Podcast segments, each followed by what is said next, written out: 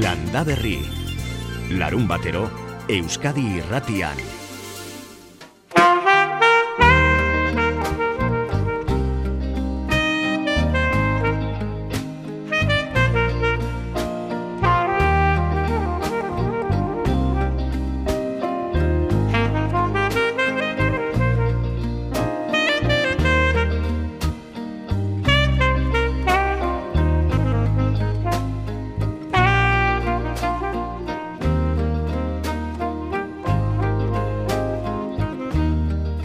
Bixente Indart, kaixo egunon?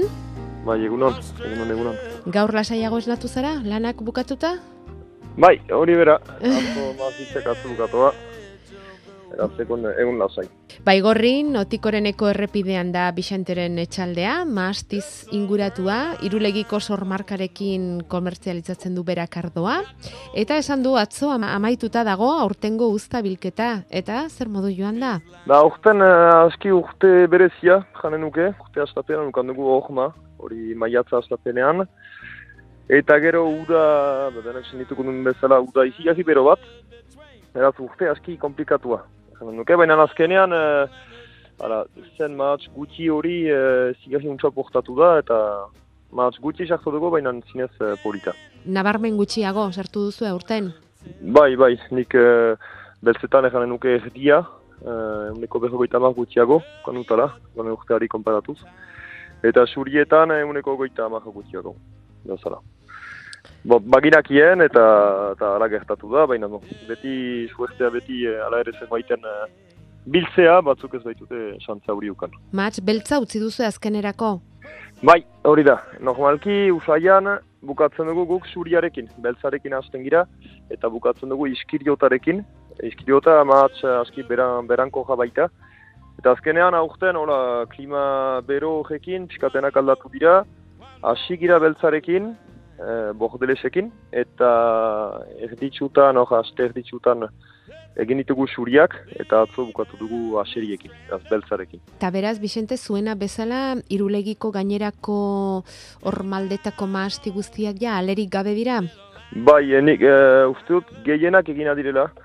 Uste dut maazti zain batek edo biek e, gelditzen zako maatz pixka bat elduren aste-astepeneko, baina e, baina uste dut gehienak e, bukatu dutela. Zu bilketa bete-betean zaudetenean, maasti zainok, nola, nola egiten da, nolakoa da bilketako egun bat? Nik biltzen dut e, maatza, olako kazetetan, kesa atipietan, Bai, eta hori behar da bezperan, behar da, behar dira maaztian horik prestatu, bai, bezperan horik maastian ezagi, eta sotoa prestatu. Eh, beraz, uh, mahatsa dupetan sartzeko, dupa garbitu, errezepzioako makina guziak eh, lekuan sartu, eta hori guziak garbitu, eta hori guziak. Beraz, bada, bezperako prestakuntza, eta gero goizean berean, bezperako lana ongi egina bada, bo, lasai kafe bat denbora, hartzeko denbora bat dugu, eh, eta gero emeki-emeki urbiltzen gira maastira. ze ordutan? Guk hemen, uh, gu hemen hasten gira zorziak eta erdi inguru. Eta gero guk, uh, nik etxean hasteko maaz, mahatzak biltzen ditut goizetan bakarrik. Mhm. Tut biltzen atxaldetan, hori gero nahiago dut mahatza aski fresko sartu sotoan. Hori da. Eta gero hasten da sotoko lana, zuk esan duzun bezala, guk upategi esaten dugu, baina berdin dio, sotoko lana hasten Bai. da. Etxean duzue, ardoa mm, egiteko modua? Etxean berean? Bai, eh? Badu, uh, bigarren urtea, nik etxean hartutzen dutala. Bai. Lehen, uh, ai, nik har- hartu dut aitaren segida, Mhm. aita irurgiko kooperatiban uh, saltzen zuen matza.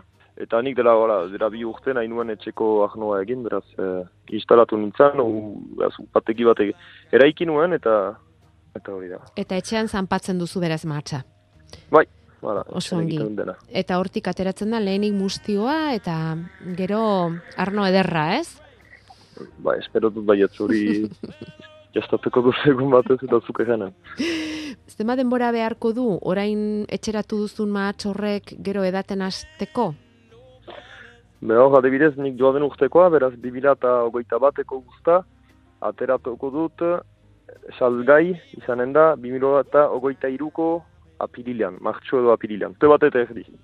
Urte bat eta erdi. Eta e, garbi zen eukan kooperatiba utzi eta etxean upategia jarri behartzen nuela?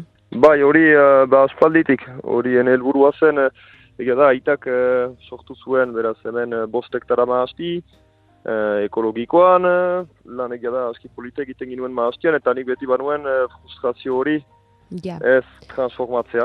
Eta, Prozesu hori behar- guztia etxean egitea, ez? Bai, hori da, estapenetik Mm. bururaino dena, dena egitea, Hmm. eta nik erabaki nuen larik etxaldera hurbiltzea, hor erabaki nuen ere ahnotzea.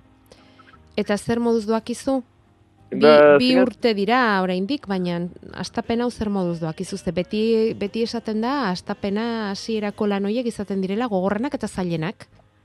Eh, bo, egia da, zitukula urte egetxenak, kantitate mailan, eta bainan, uh, benetako nik hautatutako egiten dut, nik maite dutan egiten dut, beraz, egiazteko placer bat da. Behin matz, tietako lana bukatzen denean aztu egiten gara, ba, ardo gileoz, baina gero sotoko lana dator. Ez dakit hori den matz gizon emakume batentzat urteko garairik gogorrena baina politena.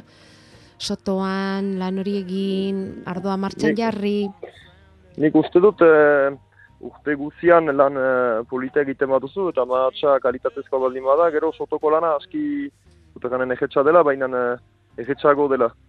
Ez uste dut, uh, lan gehiena egin behar dela urte, urtean zehar, gero pixkat lasaiago izaiteko sotoan.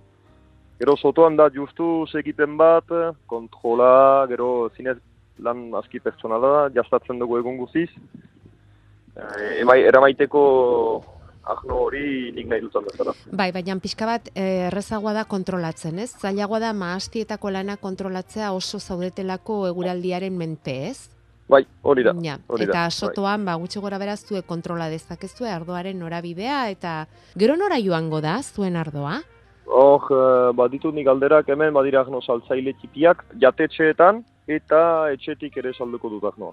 Badaukazu segurantza egindako ardo guztia salduko duzula. Hori ez honokoan ez dakit ikusiko. Baina egia da badera ala ere galdera aski polita. Eta, eta bai, bai, jende hurbiltzen da, iruriko ahnoa jende interes, interesatzen du, beti eta kalitatea ere ari da hobetzen, beraz, eh, zenen da. Esango dugu salmentarako ziurtasunik ez, baina esperantza bai. Hori bera. Hori da. Vicente Indart, mil esker landa berri Mil irekitzen laguntzagatik eta ardon. Nire esker, nire esker zuri. Pasa egunon.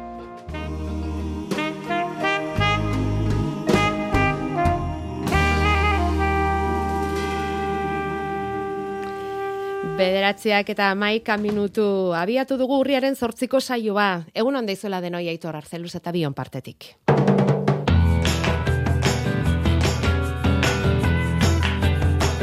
Eta entzun duzu, eh? bukatu du Vicente Indartek eta alatzu bere ingurukoek ere mahatz bilketa Nafarroa berean eta bukatzear dira hegoaldean ere ardogilerik gehienak jaso dute mahatza, Arabako herrioxako iparraldean, Toloña, Toloño mendilerroaren inguruko mahastietan oraindik bilketan segitzen baldin badute ere. Baina gainerantzean, bai Nafarroan eta baita Araban, mahatz bilketa amaituta dagoela esan dezakegu. Orain hamar urte, Pilarika eguna izaten zuten mahatz bilketari ekiteko eguna, asteko eguna, eta begira, aurten, ordurako bukatuta. Hamarkada bateko aldaketak dira.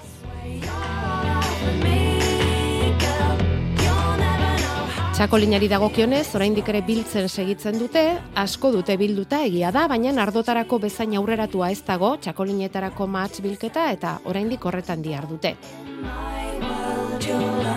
Eta hasita dago sagar bilketa ere, ikusi egin ditugu eta egunotan sagastizainak ere sagarra biltzen eta jotzen ere bai sagardoa egiteko prozesuari ekinez. Unai Agirre, Euskal Zagardoa jatorri izendapeneko koordinatzaileak esan digu, zein puntuta den une honetan sagar bilketa. Bueno, badijoa poliki-poliki, eh? esan, gen, esan dut behin baino gehiagotan usta txikiagoa dela, eta norma- normalen usta txikiagoa denean desberdin xamar joaten da, eta, bueno, ala dijoa, eh? e, poliki-poliki, eta dagon zagarroi ba, biltzen. Jatorri deituran barruan, e, noski bertako zagarrutzet egiten da zagardoa, eta hor ba, zagardo gutxiago egingo da lehen urtean baino, guretzat e, ez da notiti oso oso onaz, e, behar dugu zagar hori, baina egia da baita ere, ba, poliki-poliki ari gerela merkatu irigitzen Euskal Zagardoarekin, eta pentsatzen dut, ba, urrungo iraila eta urria, ba, e, gogo handiz hartuko baldin baditu gure, ba, urtea salbatzeko moduan izango gerala usta honekin, eta gainontzekoa bai, ba, jatorri deituraz kanpokoa, ba, kanpotik, baina egia da, kanpotik ere, ba, errestasun handiak ez daudela sagarra ekartzeko egoera hontan, eta bai, sagarra badator kanpotik ere, Baina, bueno, honek erakusten digu, bertako sagarrarekin lanean jarraitu beharra daukagula, Eta ari dira, eh? bertako sagarra lan zen, ez urte eta sagar urteen artean alako alderik egon ez dadin sagar kantitate horretan. Lan bat baino gehiago egiten ari dira arlo horretan, unai agirrek adirazi digunez, baina oinarrizkoena alea bakantzea da da. Jendeak ulertu dezan sagarrak, esango benduke urran tamainakoa denean edo alea, pixka bat txikiago edo ur baten tamainakoa denean, erabakitzen du urrun guzta nolako izango duen. Orduan, guk aurretik bakantzeko aukera balin badaukagu askodun urtean, sagar horrek urrun urten ere emango du. Ez behar bada inbeste, baina emango du. Orduan, hori da pixka bat teknika. Horrez gain gero gauza gehiago egin behar dira, ongarriketak, kimaketak, oso garrantzitsua dira, eta batipat ura. Eh? Oie gauzak, oie irurak ere bai, baina batipat hor dago trukoa, ez da, alegia, kanika bat edo edo urra bat ur baten tamaina baino txikiagoa denean sagar hori aurretik nola kendu ustaren parte bat. Hori kendu ezkero urrungo urtean ere deskantzatu samarra harrapatzen du arbola eta urrungo urtean emateko joera du. Ze mundu mailan egiten da, baina karo, gu dazkau milaka urte dituzten sagar klaseak oso ona diena sagar doiteko, baina egia da oso salvajeak diela, eta orduan ba, pixka bat, hau teknika hauek ba, egokitu inberritugu. Ideia, ideia hori bera utziztigun mai gainean aurreko astean Jakoba Errekondok ere urte asko dituzte gure sagarrondoek eta urte asko daramatzate gildirik horrek euren garuna asko garatzeko aukera ematen die. Eta esan etziguna izan zen non duten zagarrondu garen garuna, beraz horixe galdetu diogu unai agirreri, eta berak badauka zerbaiten errezeloa. Ez dakit, ez dakit, eh, ez da erreixa, baina behar bada guk eh, goian izaten dugu garuna, eta behar bada sagorronde behean izango dute, zainetan, edo, baina inork ustet ez dakila hori, ez? Baina, bueno, nik uste dut kontrako aldera izango dela. Guk goien dugun bezala bere behean izango dute seguru asko eta behetik gora segregatuko dituzte hormonak, baina, bueno, hau sartu inaiz esatea baina ez dakit. Baina pentsatzen dut, ba, zainetan zerbait egongo dela. Gero pentsatu behar dugu zagarrondoak e, e, gizakia baina urte gehiago da mazkila mundu hontan askozaz gehiago orduan, gu baino askoz garatu goko garuna daukate, garuna edo daukaten hori, eta oso ondo lan egiten dute bizitza luzea eta oparoa izateko eta ondorengo akusteko eta guztitarako. Gu gero erabili egiten ditugu arboloiek, baina hauek oso oso ondo garatuta daude aurrera egiteko. Honek ere zerbait esan digu zerbait, baina oso seguru ez dago, inork esan nahiko balu zagarronduek garuna non duten, libre daukazue, landa berrin sartu eta esan lasai. Landa berri. Bederatziak eta amasei minutu. Emazuz jaio hintzen lujarren erdira, Pogeen esperantzak benetan zer dira. Sendarineko aizpak kantuan eta Janmari eta Mirentzuk lanean hartuko dituzte gaur ibarlako oian artia etxaldera inguratzen diren bisitariak. Amarterdietan ongi etorria eta ondoren etxalderako bisita. Nik hartu nuen uh, Ara, ene aitaren txegida, ara, badu aspaldi guaia, hogei urtetan hartu nuen, eta ba, gure amaren zen etxaldea, eta gure amamarena, eta, ara, eta gero eh, etxaldeak, orain baditu, uh, ara, dozena bat hektara pentze, eta beste emeste oiana, eta gero ardiekin ari gira, ari gira ardi eh, esnadunekin, behi aragitakoekin, eta xerriak, eta ekologikoan gira 2000 zorziaz geroztik. Oian artian Janmari kartuko ditu mirentxurekin batera inguratzen diren bisitariak. Amabiterdietan, kantuan ari diren hauek kontzertu eskainiko dute, Xendarineko aizpek eta ordu bietan bazkaria, eta horrela osatuko dute udazkeneko baserriko usta Nafarroa beherean.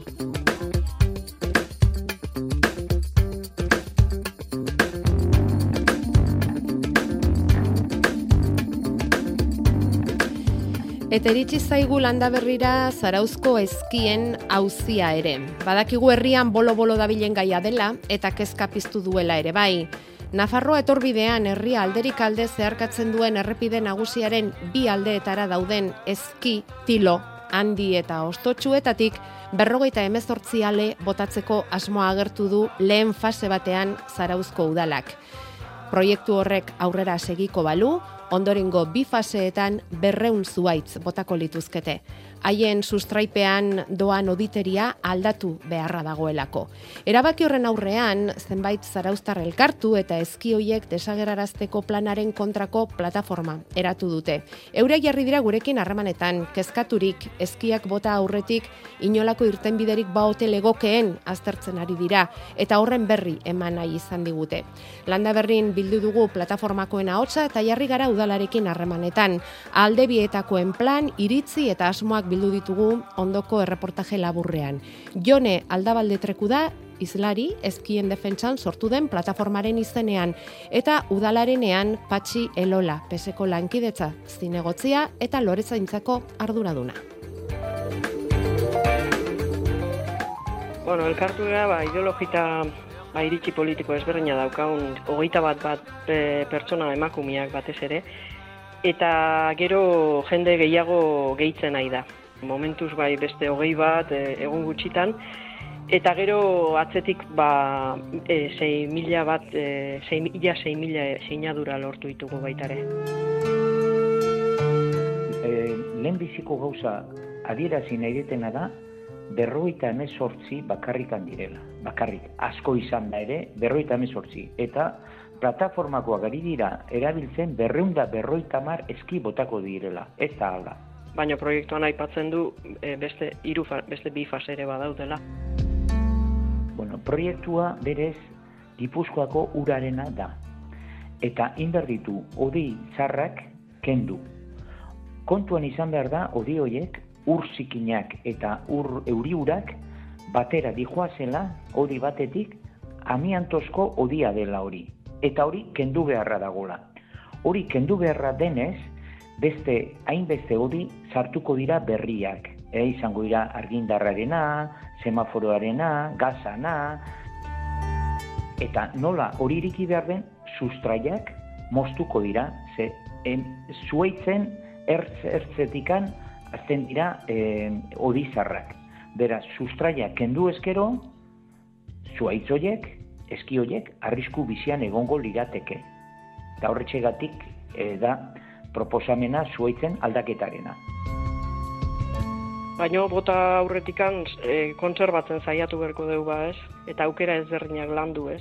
Gero ez dakigu, igual ez dago modurik e, kontserbatzeko, baina alegin egin berkoa ba ez. Eta hoxe ikusi dugu, ez da hola intentzioik e, gogorik ez kontserbatzeko. E, beste batzu jarriko ianan aitzak jakin lasai gelditzeia.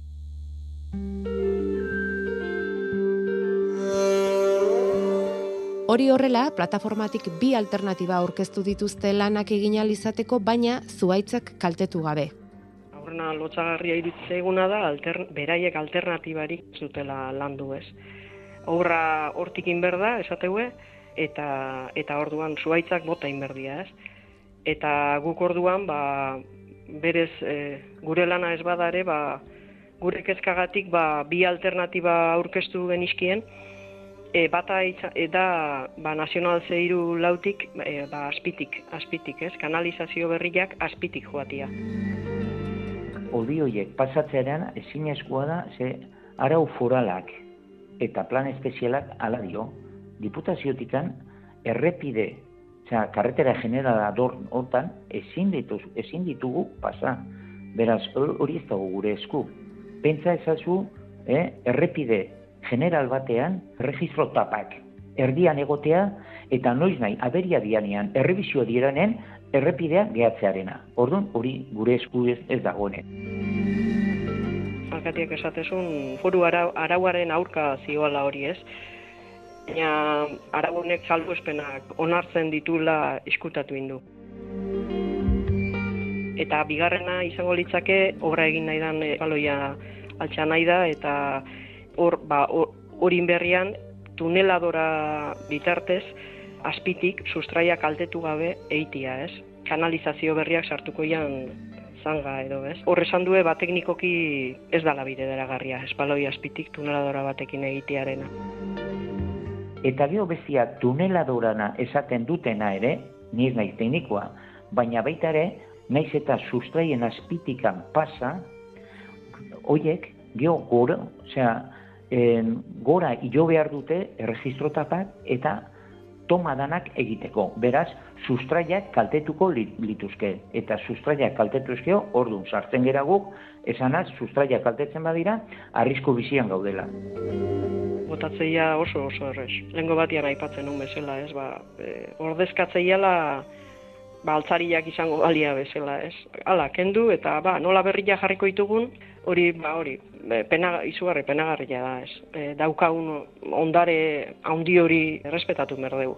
Izaki bizidun batzu dira gaina, urtetan kosta zaie horraztia, denbora pilo bat, izugarrizko balioa daka eta eta eta eta hori errespetatu merda, ez da ez da inerres botabia pentsatu behar da e, geuk ere asko baloratzen ditugula zuaitzak.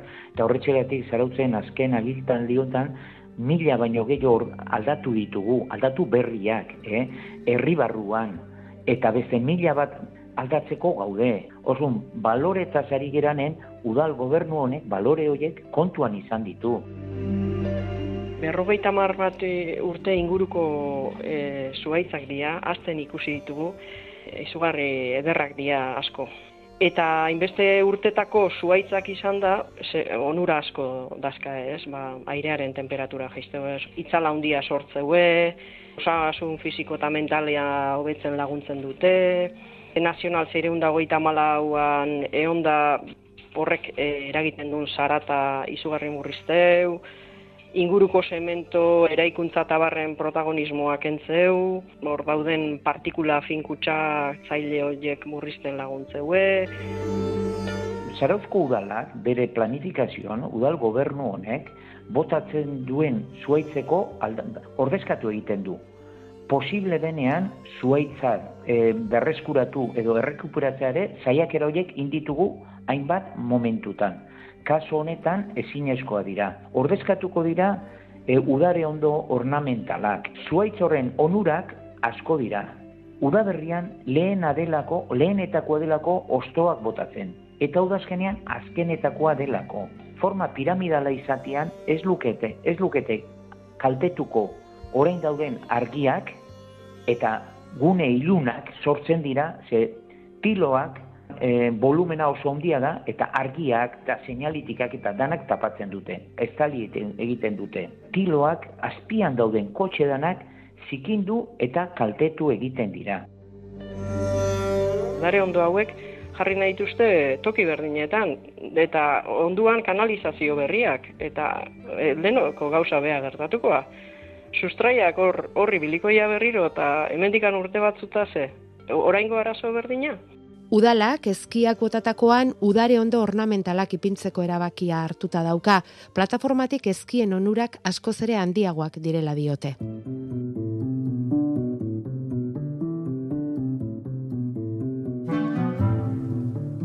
Aurrera begira jarrita bilera bat egiteko zain daude orain aldebiak. Udal batzarrian alkatiak esan zuen, ba, nahi bagendun udal teknikariakin e, Gipuzkoako urak dala proiektua egin duenakin eta teknikralkien inguruko txosten bat egin duen teknikariekin elkartu alko gendula, beraiek informa gaitzaten, ez? Alko gendula elkartu, eta bueno, ba, guk asmoa badeu bai. Plataformak eskatuta, egin genduen enpresa bati, enpresa kontratatu, eta georradarren bitartez sustraien egoerak estudia dezaten, egintzun estudio bat. Eta hortaz ere oinarritzen gera. Lehenotikan bagenekiena, e, enpresa honek egin duen lana, indartu egiten du gure teknikariak, uran teknika, e, gipuzkoa guran teknikariak esaten zutena. Eta horrek, estudio horrek, ikerketa horrek esaten du, zuaiz horiek, o, sustrai horiek, ikutu eskero, ez daketela etorkizunik espezializazio ezberdine, ezberdineko teknikariak elkartzen nahi geha, kera ezberdinak eh, lantzen nahi geha, ba, kanalizazioetan eta lan egite duten enpresekin hitze inaz. Konzentrazioak egiten hasiko gea ostegunero e, datorren astetik hasita, urriak amairutik hasita, e, amaos minutukoak e, udaletxe aurrian. Iluntzeko zazpietan.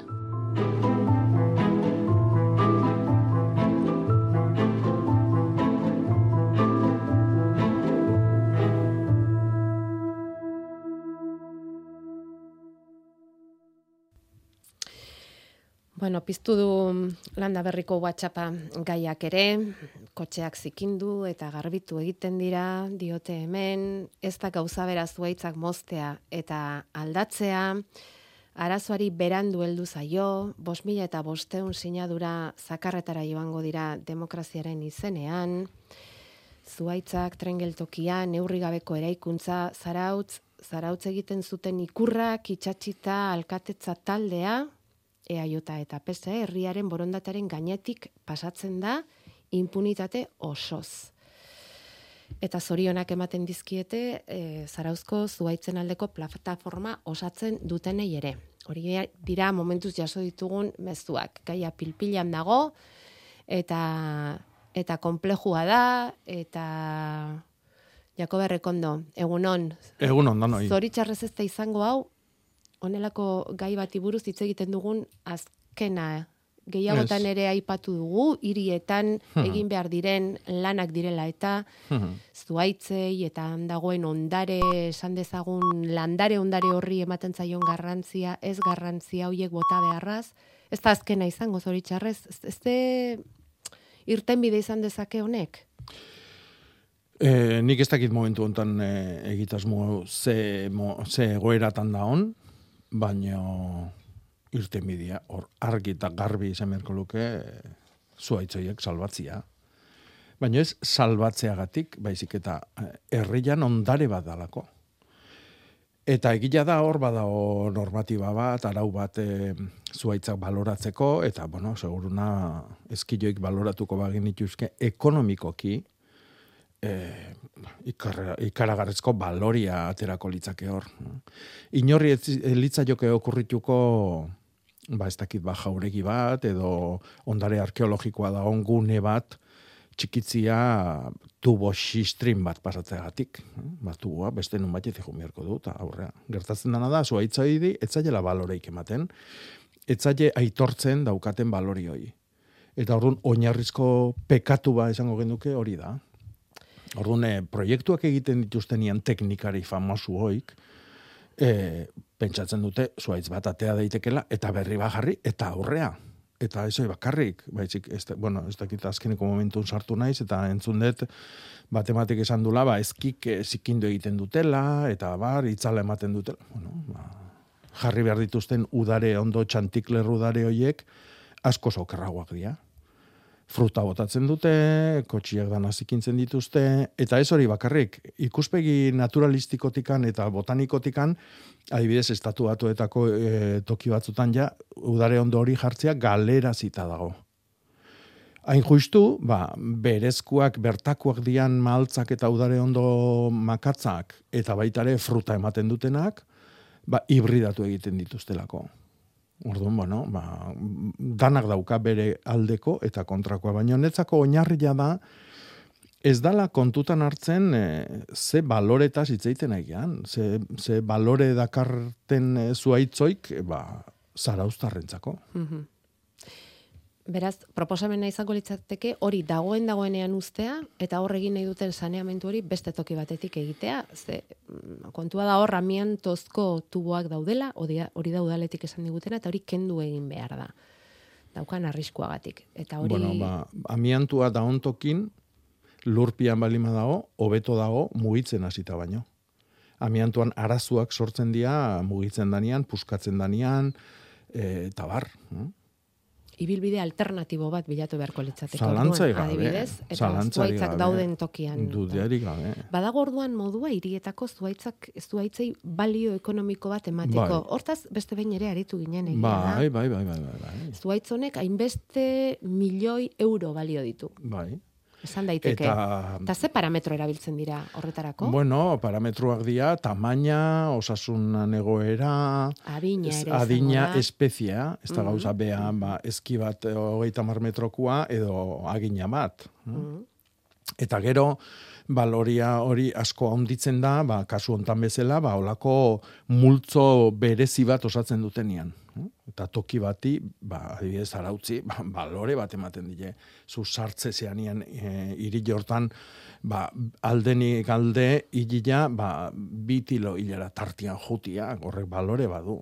Gainetikan plus bat. Ez da azkena izango esan dugu, segurazki onelako gaieta hitz egin beharko dugun, orain beste batek hemen idazten digu tolosatik nonbait, tolosan sakramentinotako elizondoko paseo txoan, zeiz azpizuaitz moztu dituzte, egun batetik bestera, hau negar gurea, irurogeita marrute inguruko zuaitzak. Mhm. Ez du esaten ze espezietakoak diren, baina, bueno, Bai. ba, badira horrelakoak ere. Bederatziak eta hogeita amalau minutu,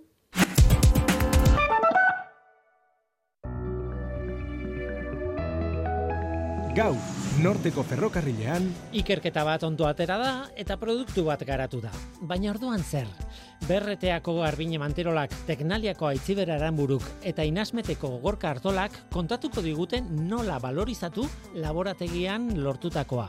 Gaur, arratsaldeko iruretatik aurrera. norteko ferrokarrila.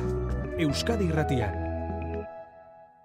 Gizonezkoa bazara, bi seme alaba edo gehiago badituzu eta pentsioa 2000 eta amaseiko urtarrila eta 2000 eta hogeita bateko otxaila bitartean eskuratu baduzu, irureun eta berrogeita hamar euro arteko igoera lortu dezakezu zure hileko pentsioan. Hidalgo abokatuak eta holkulariak, Donostia, Eibar, Gasteiz, Bergara, Oñati eta Durangon. Bederatzi lau hiru, bat bi, bat bost, bizazpi.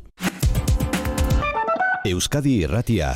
Bada hemen Jakoba, e, baratzerako lanerako presdenik, basorako, bueno, denetarik dauzkagu, ikus dezagun seguraldi datorren, maialen izapres daukagu Euskal Mentetik eta datorren astean, gainera e, bihar ilargi betea izango da, eta ba, jarraituko dugu hil, ea ongi esaten dudan, eh? Ilgoran. Goran gaude, Hmm. hilgoran gaude, bale. Azte zua bai. Aste osoan hilgoran gaude. Ilargi betea izango da e, bihar. Eta eguraldia nolakoa datorkigu, maialen iza egunon. Kaixo egunon. Ongi? Bihar bai, bihar eguzkitxo egongo da, bueno, bihar bai, ongi, e, eguzkitxo egongo da, esan genezake, goizean bai lainoa sortuko da, batez ere ebru barrean, baina behin jasotakoan eguzkia jaun eta jabi izango dugu, gainera bihar temperaturak gora egingo du, e- egokialdeko ize biliko da, maksimoak ogoita bost gradu ingurukoak izango dira, kantabri xuraldean are altuagoak izan daitezke, eta bihar bihaz egun dotorea izango dugu, eta euriari dagokionez bai, bihar gauean, astelen goizetik aurrera, giroak ez egon kortzera egin dezake, aste honetan antizikloia nagusitu da, oroar giro lasai izan dugu, baina datorren aste- astearen hasieran astelen, aste arte, aste azkenean antizikloia hau aguldu eta nastera egingo du, odei gehiago agertuko dira, euri pixka bat egingo du, baina euria zaparra da moduan izango da, ez da asko pilatuko, ekaitz kutsua izango du, baiteke zaparra atromotxuren bat botatzea baita ere, gainera astelenean berriro ere temperaturak bapera egingo du, eta datorren astean temperatura maksimoak hogei gradu ingurukoak izango dira, ez da asko datuko temperatura, eta beraz, ba, ur- datozen egunetan, bihar bai, giro guzkitxoa, gero giro nasiago izango Bai. dugu, eta bigarren parten bai lasaitzera egingo du berriro ere.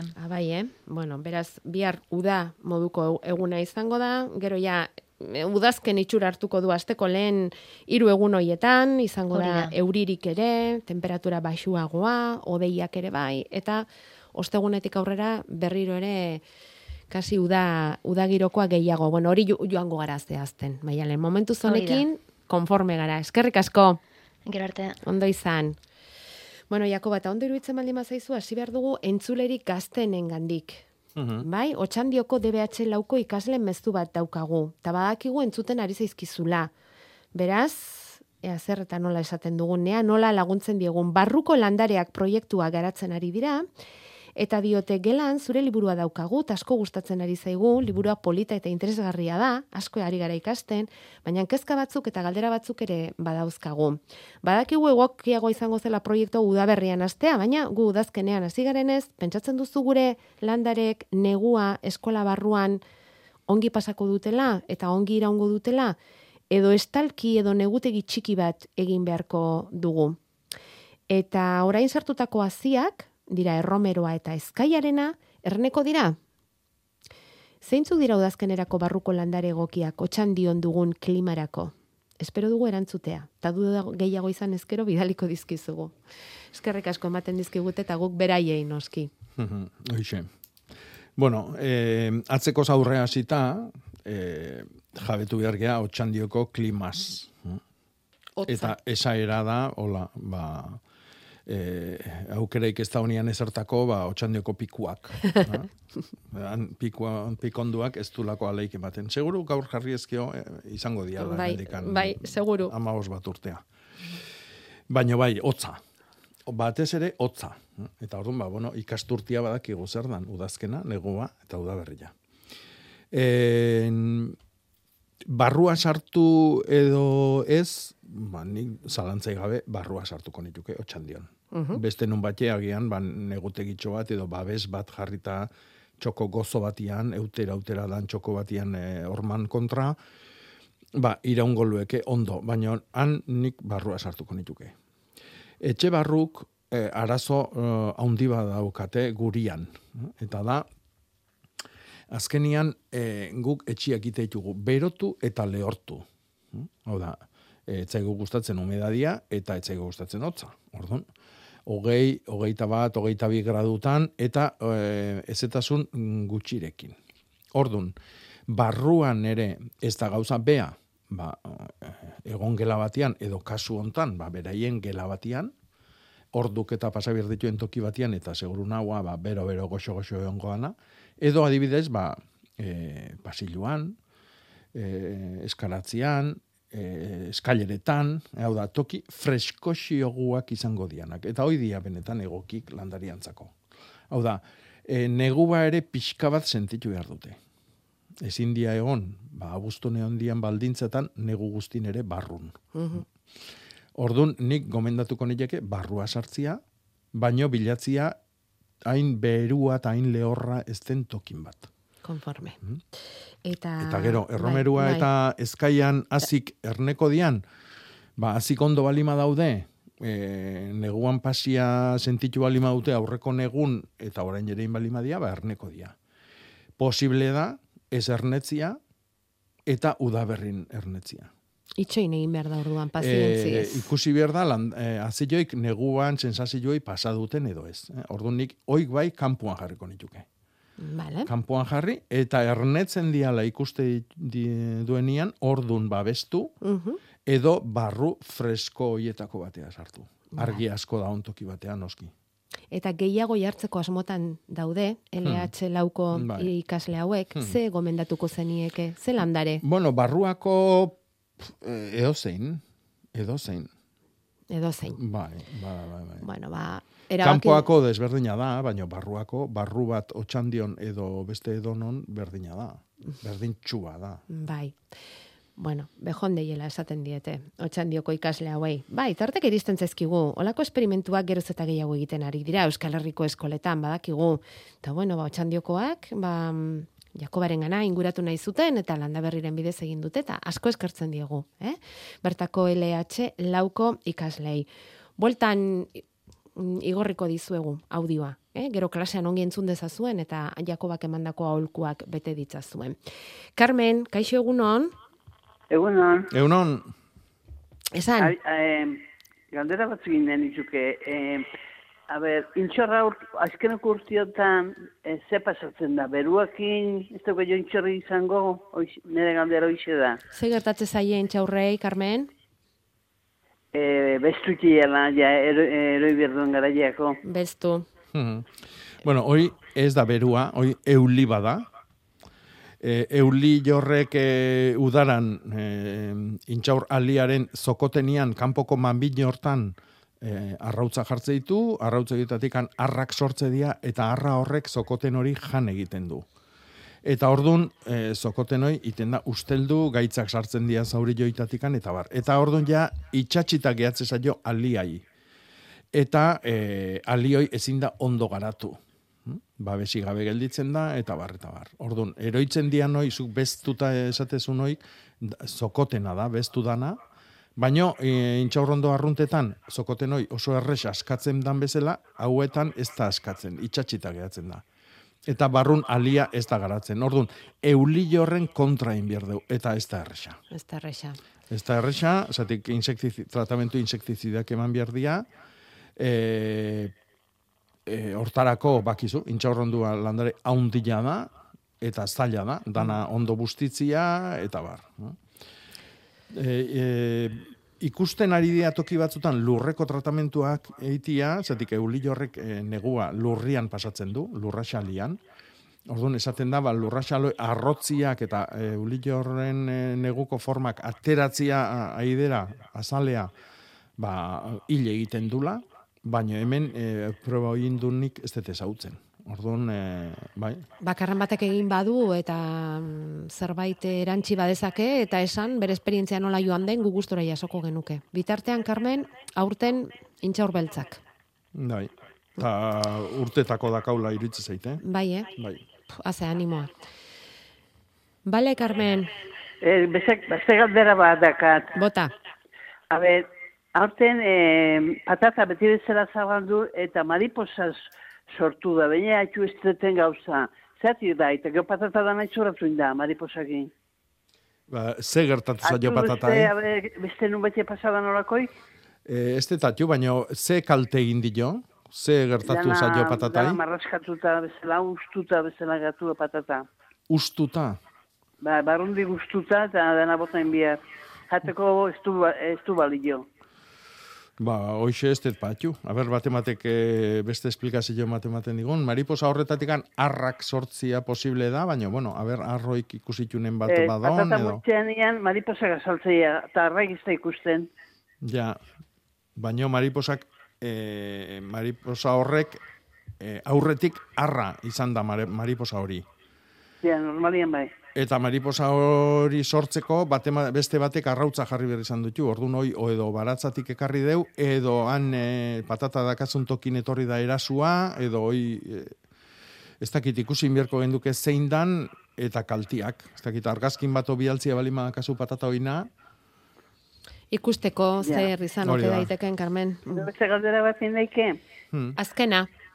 Bai, e, esan, e, esaten nahi dira aurten e, oiotan zorrilla sortu dela. Hoi, zeatik han pasada, o, haitxuzue, o, Zureetan badao?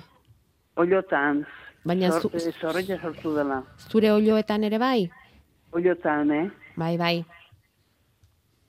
Entzun dugu, bai, ez da? Bakarra batek esan du, opentsuak ez? ze, Nik uste dut, esan, bai, esan izan digutela hori, eh? Eh, Oluan zorrilla betikoa da. Eh, Bai, baina pila, pila, pila, pila, pileka, pileka, eh? Bai, bai, bai, bai, bai. Guk eh, aurten ez dugu eh, inbeste ikusi, baina lehengo urtean adibidez gure olioteine ikaragarria izan zen. E, zorrilla da, luma, lumagian bere azalian e, e, bueno, ba, erasotzen duen zorrilla da, eta bueno, ba, guk e, Bai, baina persona sartzen denean, personare e, bete egiten da, eta e, pentsu sakuk eta dena, dena, dena, dena, izu herria izan dua. Bai, normala da. Oluak dabiltzan tokin dau- dago neozin tokitan.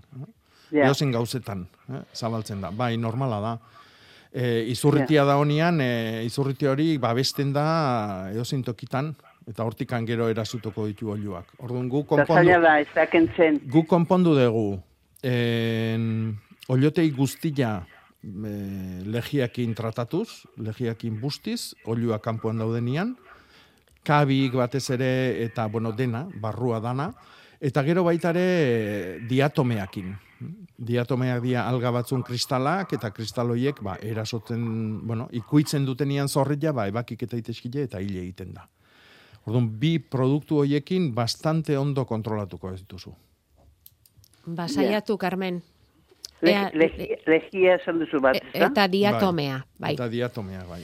Eta garai Ja. batian, ba, horren kontra baitare, olioteik guzti, guzti, guztitan bortu zaia zeon, edo erruda, landaria. Ja.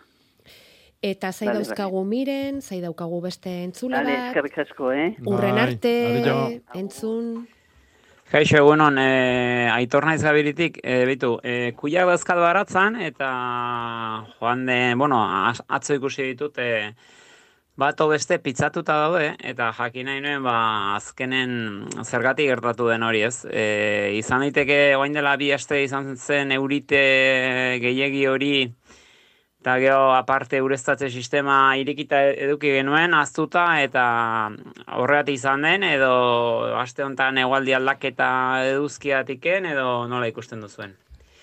Horixe, ez da. Bai, pizzadurak... Hauek eh, lemalen jasota jate izango dira, ez da, hortik ustelduko dira bestela, eta, venga. Bai, eta beste batek e, baitare galdetzen digu berdina tomatiakin gertatu zaiola. bai. Bueno, hau beti da uran estresa. Patatakin ere gertatzen da. eh?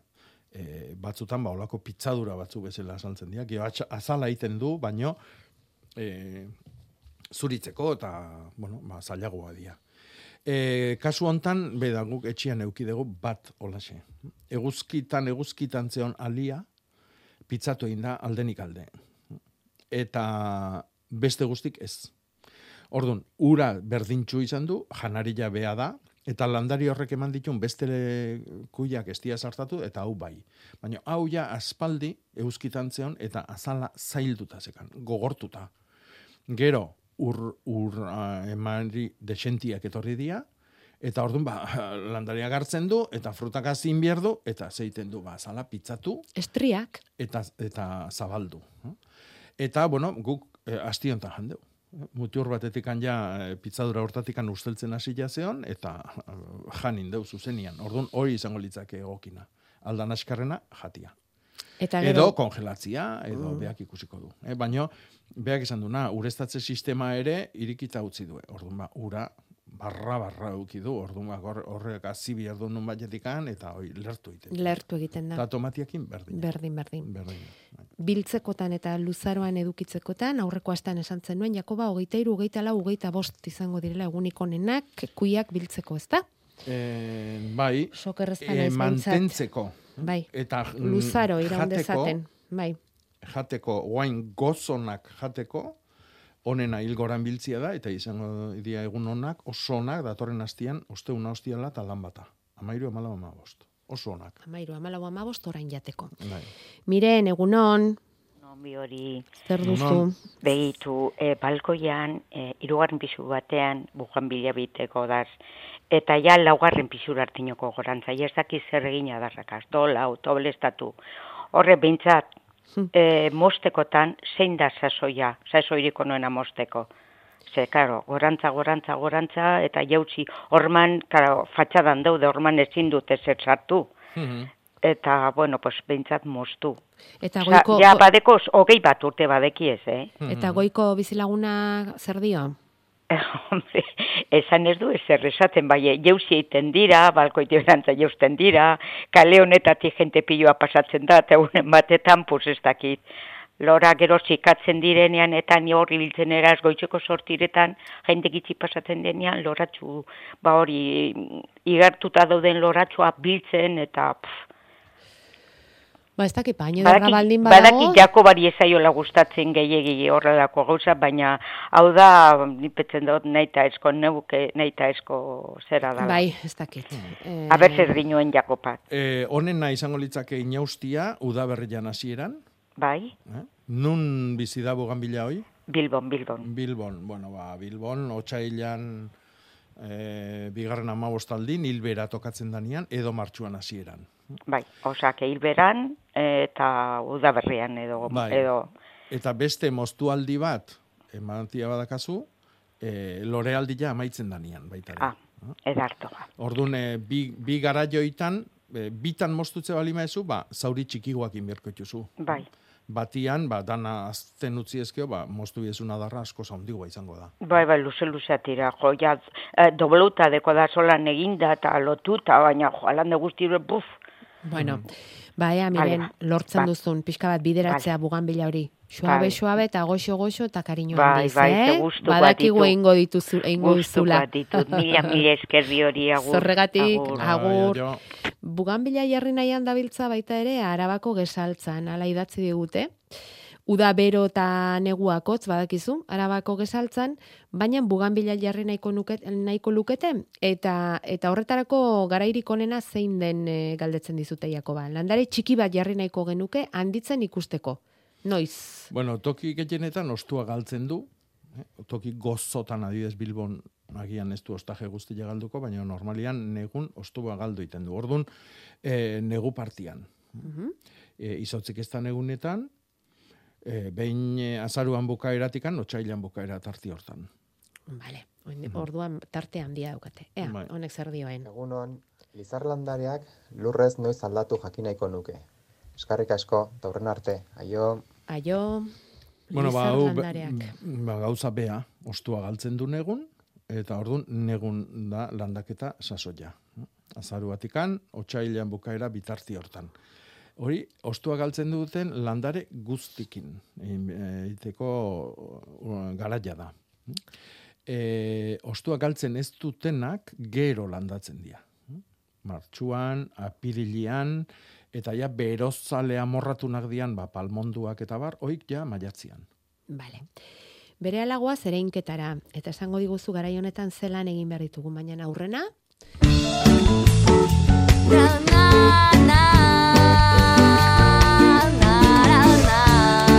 Landa berriko iztegia osatzen joateko, aste honetako hitza nahiko genuke Jakoba. Zein da? Bueno, ba, aste honetako hitza da aeskulu. Zer da lan abezen bat? Aeskulu, ez. Aeskulu esate zaio ezkurrai. Ara? Bai. Berez e, latinetik dator. E, aidanian ba, latina erabiltzen zutenek hitz hau erabiltzen zuten jang, e, eskur jangarria ematen duen kerkus bat izendatzeko. E, ez topatu datua justu zein dan. Guretzako Kerkus? kerkusak dira, ba, aritzak, ametzak, e, erkametzak, e, artiak, hm? E, bueno, oik, orduan, oitakon bat, seguruna arten bat izango, izango zala, o, Mhm. hasieran. Mhm. Gero, e, lineok bere e, izen zientifikoa jarri zizkilenean, ba, landare askoi, ba, aeskuluz jarri zion, ba, indi gaztainai. Horrek ere e, alia ematen du, gaztain berezi bada, Ameriketatekan ekarritakoa. Gogor gogor hori ez? Bai, eta, bueno, ba, horri deitzen zaio aeskuluz, gene, aeskuluz generua da, baina guretzako da ezkurra. Hm? Eta, bueno, euskerazko hitza da, baita. Bai, eta asko erabiltzen da. Euskal Herri osoan, Mm, euskalki guztietan ez. Nik ustet, eh, hau bilduta dakatela iparraldeko iztegi batetikan. Aha, a eskulu. Eh, bai, oain ez naiz goatzen eh, zeinen iztegia dan, baino bai. Mhm. Bale, a eskulu, ba, bakarren batek baldin badauka ezkur esateko izen hori erabiltzeko itura esan dezala, edo beste izenen bat, eh? gustura hartuko dugu, osagarri modura. Em, ereinketarako, Jakoba, galdetzen digute, kuiak, noiz erein, azelgak, hilarrak, e, ereintzeko garaian gaude? Ereinketarako garaian gaude? Bueno, kuiak ez. Kuiak guain biltzen nahi gea. Eta pentsatu behar du, urrengo urteko maiatzian, edo, bueno, apirilean bukaeran, landatuko ditugula, orduan ba, hilebete bat, hilebete terdi, leno eh, erein beharko dugu. hm? Hilarrak bai. Hilarrak eta bai. babak eh, ereiteko sasoia ja heldu zaigu berriz. zen. Bale, Orduan, oik, erein behar ditugu hilgoran, justu, ba, oantxe gaude hilgoran, datorren igande arte, eta e, fruitu egunak izango dira onenak. hm? E, ba, bueno, bakio, alia leka nahi degulako bildu hilarretan. Aste artea eta aste azkena. Hoi bi Bai. egunak izango dira onak. Igande arte danakonak. Mhm. Baina hoi bilak bereziki onak. Bale. Eta hemen galdetzen digute ea hilarrak ereinote daitezken tomatea edukitako toki berean. Bai, Bai? Gomendatzen familia desberdina dira, eta Bai. Probetxu desberdina ateatze jau eh, landare bati eta besti. Eta gaina, eh, hilarrak eh, lurroi elikatu ingo du. Tomatiak janari asko behar du, eta asko kentzen dio lurrai esango genuke. Eta hilarrak aldiz lurroi aberastu egiten du. Nitrogenoakin, eta bueno, nik zalantze gabe jarriko nuke.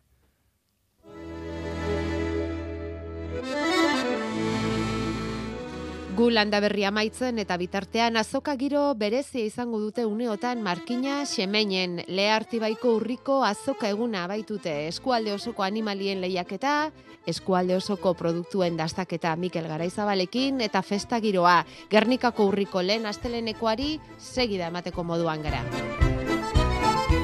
Eta bitartean, abetsukoko basaldeako baratzean, luarra nola egin ikasteko aukera eskainiko dute Vital Fundazioaren eskutik. Baitaga garaiko barazkiak bildu, landatu, guztia egiteko aukera amaiketatik ordu bat aterdietara.